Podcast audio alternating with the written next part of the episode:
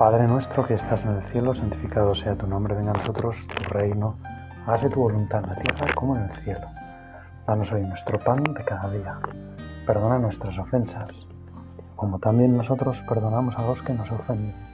No nos dejes caer en la tentación y líbranos del mal. Amén. Señor, hoy te pido que no me dejes caer en la tentación. En una tentación que me ataca con mucha frecuencia. Y es la tentación de pensar que tú me, me pides hoy, por ejemplo, en un evangelio que he leído de San Lucas, me pides que renuncie a todo. Si alguno viene a mí y no pospone a su padre, y a su madre, a su mujer y a sus hijos, a sus hermanos y a sus hermanas, incluso a sí mismo, no puede ser discípulo mío. Quien no carga con su cruz y viene en pos de mí, no puede ser discípulo mío. Y Señor, te quiero pedir que me, me guardes ante la tentación, que me ayudes en la tentación de pensar que es demasiado lo que tú pides. Pensar que en el fondo me voy a quedar sin nada pensar que no voy a ser capaz, que es demasiado difícil, que eso es solo para algunas personas, para unas personas que se entregan del todo, para personas que quieren vivir una vida más cercana a ti, sino que yo me doy cuenta que esto es para todos, que esta forma de vivir, esta forma de gastar nuestros días en la tierra es la mejor forma, es la única que vale la pena, es la única que en realidad hace que la vida sea maravillosa, que sea feliz, que esté llena, que tenga sentido. Y yo quiero vivirlo, Señor, y rechazar la tentación de lo que el mundo me propone. El mundo me propone justo lo contrario. Me propone una vida regalada, una vida cómoda, una vida sin compromiso, una vida centrada en mí, donde yo me ocupo de mis cosas, donde yo cuido de lo mío, porque a veces en el fondo pensamos, si no me ocupo yo, ¿quién se va a ocupar? Si no me cuido yo a mí mismo, ¿quién me va a cuidar? Si no miro yo por lo mío, ¿a quién le va a importar? Y justo tú, Señor, nos dices lo contrario, que tenemos que vivir para ti, que si queremos vivir esa vida plena, si queremos ser felices, si queremos disfrutar, lo que hemos de hacer es cargar con la cruz y venir en pos de ti, seguirte a ti, seguirte a ti por ese camino. En el fondo nos estás diciendo lo que tú has hecho. Posponer a tu padre y a tu madre cuando los dejaste para irte a cumplir la voluntad aquel día en Jerusalén a su mujer y a sus hijos, a sus hermanos y a sus hermanas, incluso a sí mismo. Señor, tú has cargado con tu cruz y has ido en pos de tu Padre, siguiendo la voluntad de tu Padre. Aunque te costaba, también a mí me cuesta, pero en el fondo tú, Señor, sabías que lo que tu Padre te pedía, aunque era costoso, era lo mejor. Y por eso, aunque le pediste que quitara de de tus hombros aquel peso tremendo. Sin embargo, al final le dijiste, pero no se haga mi voluntad, sino la tuya. Señor, yo te pido también que me ayudes a, a no hacer mi voluntad, sino la de tu Padre, que es que yo también siga tu mismo camino, el camino de dejarme amar por Dios, el camino de dejar a Dios que sea Él el sentido de mi vida, que Él sea el que pelea las batallas por mí, que Él sea el que soporta también las dificultades por mí. Es muy bonito los dos ejemplos que, que pone el Señor, ¿no? Cuando uno va a construir una torre, primero se sienta a calcular los gastos, no sea que si echa los cimientos y no puede acabarlas, se pongan a burlarse de él los que miran diciendo, este hombre empezó a construir y no pudo acabar.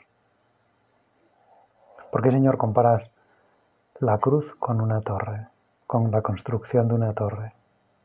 Y seguirte por ese camino, que es como perderlo todo, es como desprendernos de todo, lo comparas, Señor, con hacer cálculos, calcular los gastos,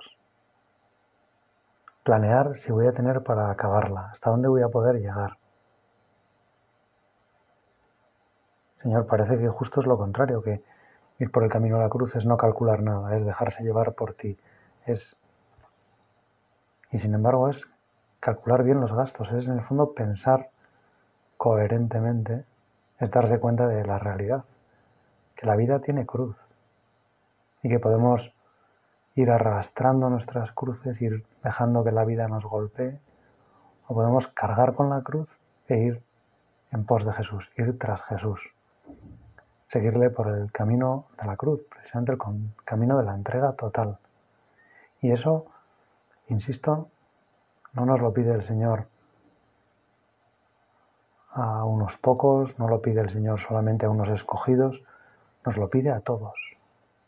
Gracias Señor por haberme pedido esto, por haberme pedido una entrega así, por haberme identificado con tu misión, por querer que yo vaya por el mismo camino, por querer que yo tenga la misma misión que tú mismo, Jesús, para cargar con mi cruz e ir en pos de ti,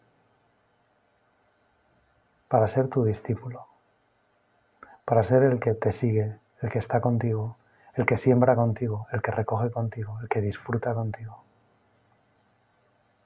Y el segundo ejemplo que pone el, Señor es un rey que va a dar una batalla y primero se sienta a deliberar si con 10.000 hombres podrá salir al paso de otro que le ataca con 20.000. En el fondo el Señor nos está diciendo, si no construyes la vida así, si no tratas de ir por el camino de plantearte bien qué es lo realmente que merece la pena, te lanzarás a batallas donde vas a perder seguro, porque vas con 10.000 hombres y vienen 20.000, porque vas a construir una torre y no tienes con qué acabarla. Qué, qué paradójico, ¿no? Este, esta forma del Señor de presentarnos la renuncia a todo como una especie de cálculo, porque en el fondo el Señor sabe que lo aparente, el no calcular, el no pensar, es decir, no, yo puedo, yo puedo ser feliz. Me merece la pena quedarme con mis bienes. Me merece la pena no renunciar a nada, porque con eso puedo hacer. Y nos damos cuenta y nos dice el Señor que no, que con esa actitud es como si fuéramos una batalla con 10.000 hombres contra 20.000, como si fuéramos a construir una torre y no tuviéramos dinero para acabarla. Qué paradójico porque precisamente parece que en realidad lo que hemos hecho ha sido calcular. Calcular que la mejor opción es quedarme con las cosas. Pero quedarme con las cosas, quedarme con las personas, no desprenderme de todo. Significa en el fondo calcular mal. Pensar que lo mejor, la mejor opción, la mejor inversión es lo mío, lo que yo pienso, lo que tengo a mano. En el fondo nos parece la mejor inversión porque es lo que tenemos más cerca, porque es lo que tocamos, porque es lo que controlamos, porque es lo que nos da seguridad. Pero si lo pensamos bien, es un mal cálculo, es una mala gestión del futuro, es pensar solo para ahora, no poner la cabeza en lo que tenemos que hacer y por lo tanto no contar con las dificultades que vendrán. Señor, yo quiero pedirte que me ayudes a, a huir de esa tentación, de vivir de lo inmediato, de vivir de lo de ahora y no pensar en el futuro, no pensar en lo que voy a necesitar, no pensar en esas batallas impresionantes que va a tener mi vida y que merece la pena totalmente estar contigo, ir por tu camino, por el camino donde tú nos has prometido que tu yugo es suave y tu carga ligera.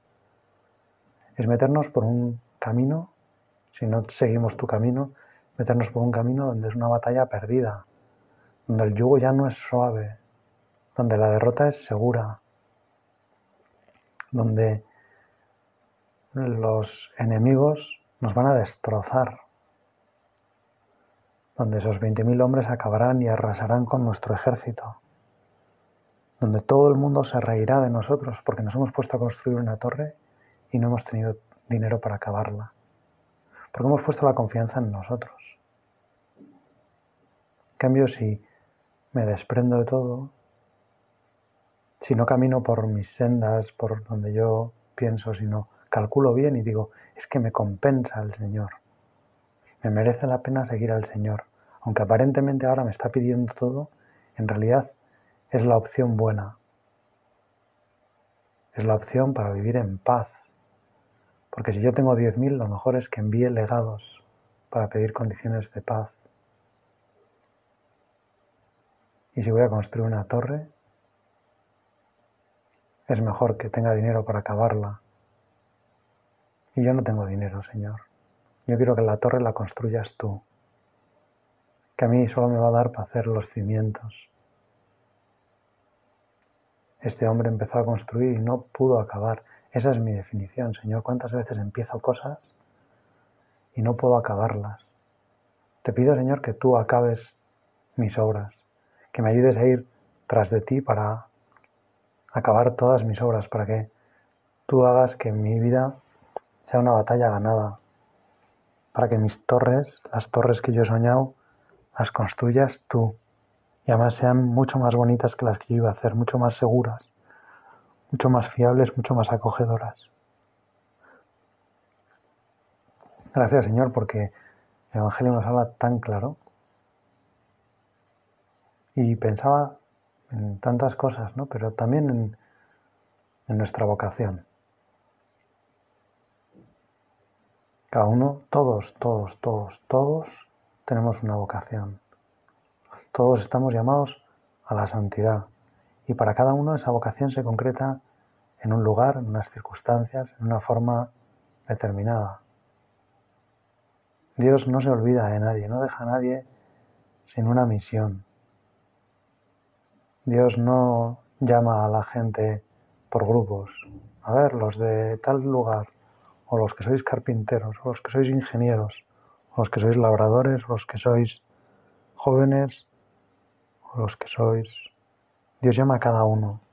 A cada uno nos ha dado unas cualidades que son únicas. Hace tiempo estuve en un curso de gestión, bueno, una cosa como de gestión de fortalezas y una cosa orientada a los recursos humanos, digamos. Y en ese curso nos explicaron, después de hacernos un examen como de una hora o así, sobre, bueno, qué cosas, era una cosa como de temperamento, qué cosas hacíamos bien, qué cosas nos gustaban más, que, pues con cien, no sé cuántas preguntas, muchísimas preguntas bastante complejas sobre cómo, son, cómo éramos cada uno de nosotros, un examen personal, cada uno de los que participábamos en ese curso.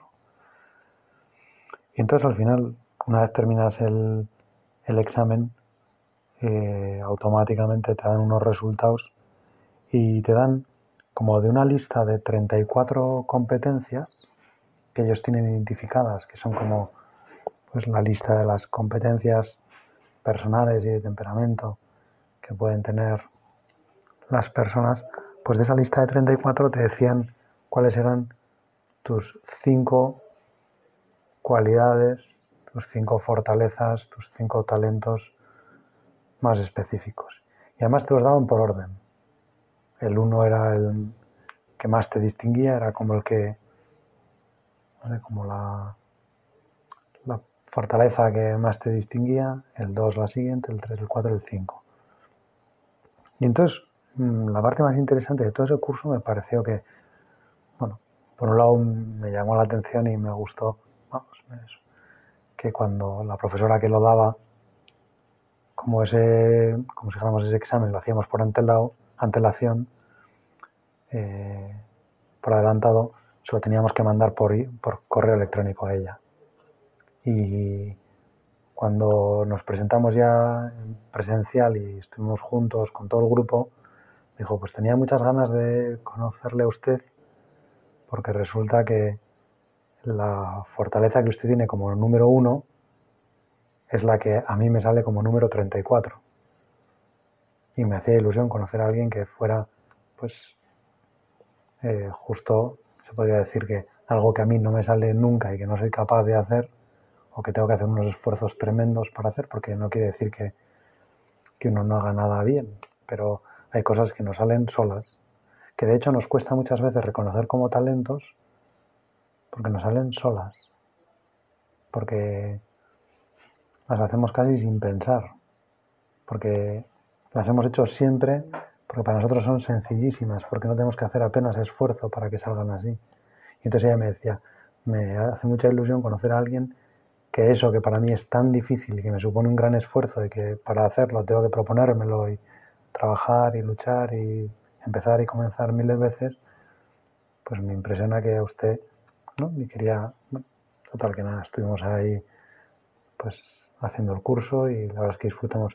Pero digo que lo que más me ha impresionado de todo el curso es un momento en que la profesora contó cómo bueno, este, este tipo de encuestas ya lo han hecho pues varios millones de personas y por lo tanto de forma anónima ellos tienen como los datos de cuáles son los porcentajes de personas que tienen pues una característica determinada, cuáles son los temperamentos como más predominantes, cuáles... Y un dato que les ha salido de todo ese análisis de millones y millones de encuestas por todo el mundo y diferentes personalidades, diferentes edades, de muchas cosas, es que con todas esas encuestas, en el fondo, descubrieron que para encontrar a alguien que tenga las cinco mismo características que tú, necesitas, o sea, la probabilidad de encontrar a alguien parecido es de 1 entre 200.000. Es decir, la probabilidad de que alguien tenga esas cinco características que tú también tienes en primera posición es 1 entre 200.000. Si lo que quieres encima, si ya exiges mucho y lo que quieres es encontrar a alguien con esas cinco mismas características y que las tenga en el mismo orden que tú, es decir, que su primera sea tu primera, que la segunda, la tercera, pues entonces no solo necesitas 200.000, sino 33 millones, porque tener esas cinco características, pues hay más gente que las tiene, pero en diferente orden. Y el orden diferente modela mucho y determina mucho la forma de ser, la capacidad de, de afrontar las tareas, los problemas, las situaciones. Y si todavía más quieres encontrar la probabilidad, esa es de 1 entre 33 millones, es decir, cada 33 millones de personas se da un caso por probabilidad de que haya ese temperamento. Si lo que quieres es que alguien tenga las 34 cualidades en el mismo orden que tú, no hay gente suficiente en el mundo desde el punto de vista de la probabilidad. Luego es obvio que puede haber dos personas que hagan el test exactamente igual, pero por probabilidad no hay suficiente gente en el mundo para que dos personas lo tengan en esa misma en ese mismo orden. Lo cual quiere decir que hay o sea que no hay dos personas iguales en realidad. Que no hay dos personas que tengan el mismo temperamento, las mismas cualidades, el mismo punto de origen, ¿no? Es verdad que muchas veces decimos, Ay, es que estas dos personas qué parecidas son. O son almas gemelas, o se parecen mucho.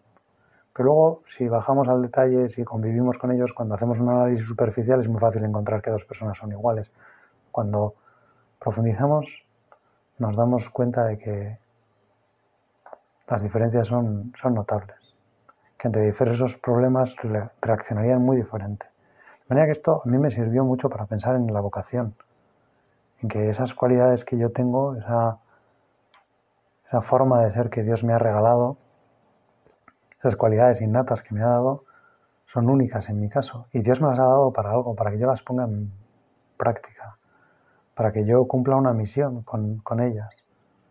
Y, Y pensar en cuál es esa misión, en cierto sentido, es sentarse delante de los cálculos de mi torre o de mi batalla para ver si puedo afrontarla con lo que tengo. Y justo Jesús me hace ver como lo que podría ser lo contrario, ¿no? Pues, bueno, pues sin que el dejarlo todo, ponerlo todo en sus manos, confiar en Él, es la forma de que mi torre se construya, es la forma de que mis batallas sean ganadas. Lo otro, intentar ir por mi cuenta, decidir yo, no fiarme de Dios, no quererle entregar todo, reservarme algo, un trozo de mi vida, un trozo de mis cualidades, un trozo de lo que tengo, de lo que me gusta, renunciar de algún modo a la voluntad de Dios para asegurar algo es justo lo contrario a asegurarlo, es perderlo seguramente. Cuando trato yo de asegurar las cosas, las pierdo. Cuando las asegura Jesús, las recupero. Y las recupero mejor que como yo las había soñado. Porque Dios me paga el ciento por uno y además la vida eterna. El ciento por uno en padres, en madres, en hermanos, en esposas, en hijos, en tierras, en fruto, en alegría, en paz. Y además la vida eterna. Por eso, Señor, yo quiero renunciar a todo.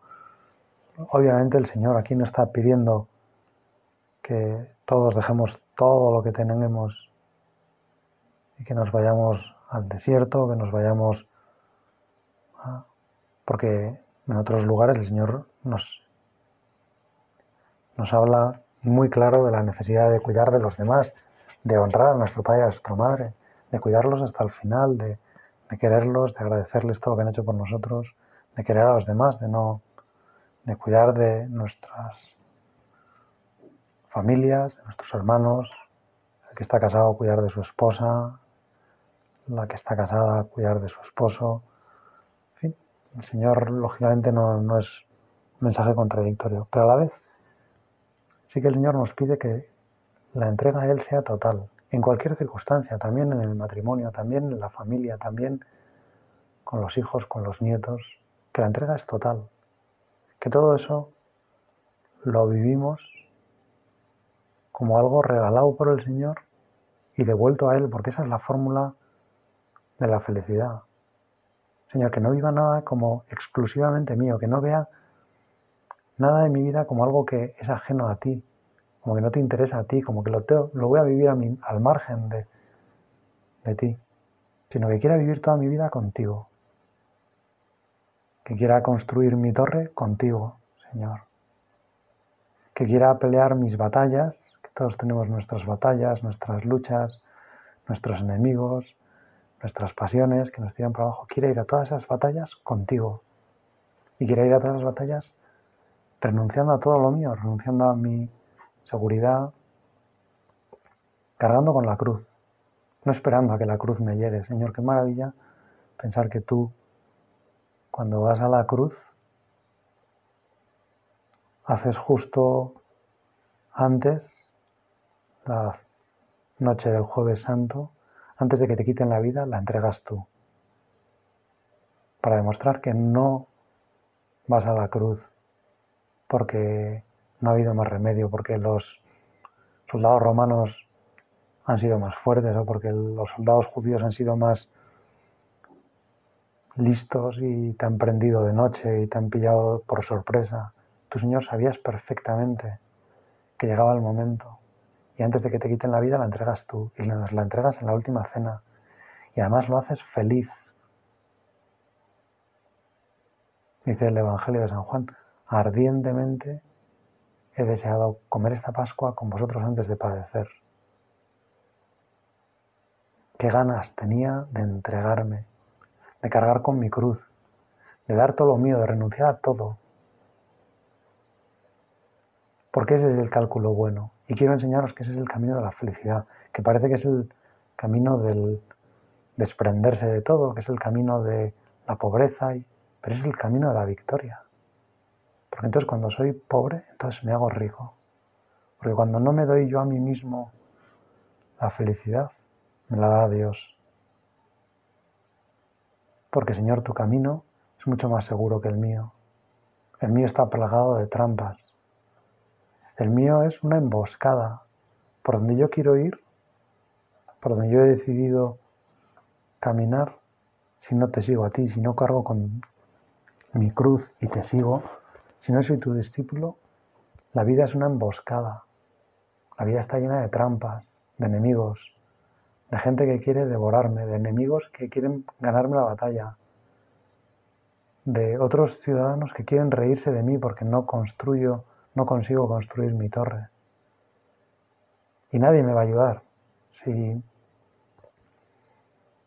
si yo no me dejo ayudar. Si yo quiero ser autónomo, si yo quiero ser independiente, si yo quiero hacer las cosas por mí solo, qué mal cálculo, qué falta de planificación, qué error tan gordo, tan calamitoso. Y en cambio, si voy por donde el Señor me dice, es cuando calculo bien, cuando sé qué tipo de torre puedo construir y cuando Dios la construye por mí y cuando Dios hace de mi vida una torre maravillosa que sirve para defensa, para la defensa mía y para la defensa de mi familia, porque tú, Señor, no me quitas nada, no me arrancas nada, no me... Pero quieres que te lo dé todo. Es como lo que le pasa a Abraham, ¿no? Dios le pide que se desprenda de su hijo, pero luego Dios le da una descendencia tan grande como las estrellas del cielo, como las arenas de las playas. Mira al cielo y cuenta las estrellas si puedes. Pero para llegar a eso, Dios le pide que renuncie a Isaac al único hijo que tenía. Y eso es lo que ha hecho en parte también Dios Padre. La figura de Abraham, la figura de Isaac son,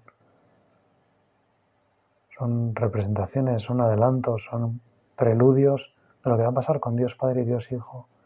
Dios Padre renuncia a su Hijo para tener una descendencia como las arenas de las playas, como las estrellas del cielo. Dios Padre mira las estrellas del cielo y sabe que todavía tienen más hijos, tan numerosos son sus hijos. Y los ha ganado porque ha perdido al hijo, porque lo ha perdido todo, porque lo ha perdido todo lo que tenía, porque se ha negado a sí mismo, porque ha cargado con su cruz, es ver a su hijo morir, porque es más difícil ver morir a un hijo que morir uno mismo. Señor, o si tú has hecho este camino, si tú has ido por esta senda, ¿Por qué a mí me cuesta tanto? No me extraña porque también a ti te costó, porque eras hombre. Y si a ti que eras hombre perfecto, que tenías toda la gracia de Dios, que tenías toda la decisión de tu voluntad santa y pura, si a ti te costó, ¿por qué me extraño que a mí me cueste? Por eso, Señor, lo que quiero hacer es pedirte ayuda. Cuando me encuentro con la cruz, cuando me encuentro con esa necesidad de dártelo todo, decirte un sí, no a media, sino completo, de ponerlo todo en tus manos, Señor, para que tú me vayas llevando, para que tú construyas mi torre, para que tú dirijas mi ejército en las batallas que tengo que pelear. Lo que quiero hacer, Señor, sobre todo es pedirte ayuda. Qué absurdo tratar de decir que sí a Dios con nuestras fuerzas. Qué absurdo tratar de coger la cruz con nuestras fuerzas. Señor, ayúdame, dame fuerza, estate conmigo y lógicamente acudimos a la Virgen. Jesús no quiso prescindir de su madre en la cruz, solo al final, cuando ya había casi consumado su sacrificio, cuando ya lo había entregado todo, cuando estaba a punto de morir, casi lo último que hace es entregárnosla. Pues si Él la necesitó, si Él la necesitó fuerte, si Él la necesitó, si Él se atrevió a pedirle también a ella ese sacrificio, que viera morir a su Hijo en medio de tanto sufrimiento. Es en parte porque pues, también nosotros la necesitamos. Y qué bueno pedirle a la Virgen que en todas esas batallas esté con nosotros. Madre mía, no nos abandones, ayúdanos en el camino de la cruz, en el camino de la entrega total, en el camino del sí a Jesús. Ayúdanos a decirle que sí, para que nuestros cálculos cuadren, para que alcancemos la felicidad de verdad, la que tú quieres regalarnos, la que tu Hijo ha preparado desde toda la eternidad para cada uno. Dios te salve María, llena eres de gracia, el Señor es contigo, bendita tú eres entre todas las mujeres, y bendito es el fruto de tu vientre Jesús.